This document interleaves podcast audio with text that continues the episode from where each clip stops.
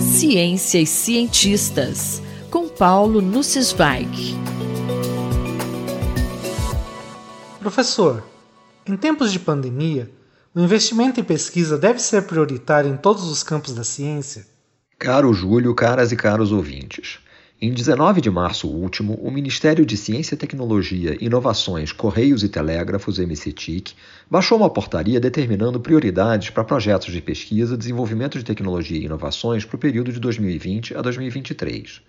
Dois dias antes, o Brasil registrava o primeiro óbito pelo novo coronavírus. Após várias críticas pelas omissões à ciência básica e às pesquisas em humanidades, em 27 de março a portaria foi alterada, adicionando um parágrafo único em que projetos de pesquisa básica, humanidades e ciências sociais que contribuam para o desenvolvimento das áreas definidas anteriormente também seriam prioritários. Em nova investida, a outrora mais importante Agência Federal de Fomento à Pesquisa, o CNPq, divulgou em 23 de abril novas regras para a distribuição de bolsas de iniciação científica. Vejo-me obrigado a tratar novamente da importância do conhecimento gerado com base em curiosidade, relembrando lições bem aprendidas há muito tempo nos maiores centros científicos e tecnológicos do globo terrestre se hoje podemos nos orgulhar das inúmeras iniciativas de pesquisa que estão trazendo resultados concretos na batalha contra a Covid-19, isso é resultado de décadas de investimentos nas nossas universidades de pesquisa, com protagonismo majoritário das instituições públicas. Esses investimentos não foram apenas em equipamentos e insumos, que estão cada vez mais escassos nessa prolongada crise de financiamento.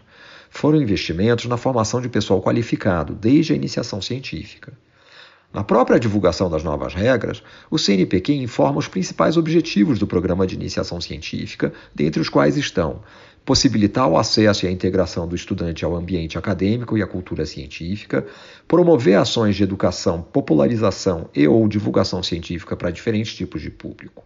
Afirmam que as bolsas de IC buscam inserir os jovens na cultura científica, despertando a vocação pela ciência. Ora, esses objetivos estão em franca contradição com o requisito de aderência solicitado para a concessão das bolsas. Se o dirigismo na ciência em geral tende a ser prejudicial, é ainda mais grave que se busque tolher e reprimir a criatividade dos nossos jovens quando dão seus primeiros passos na aventura de busca do conhecimento.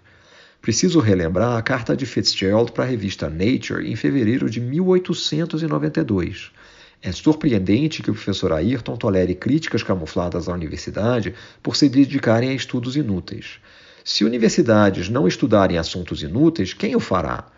Uma vez que um assunto se torna útil, ele pode ser deixado para escolas técnicas ou empresas. As humanidades e ciências sociais precisam ser valorizadas nesse momento de pandemia? Isso me parece indiscutível. Em artigo publicado no New York Times no dia 2 de maio, Frank Bruni chama a atenção para a jornalista Laurie Garrett, a quem ele chama de profeta dessa pandemia.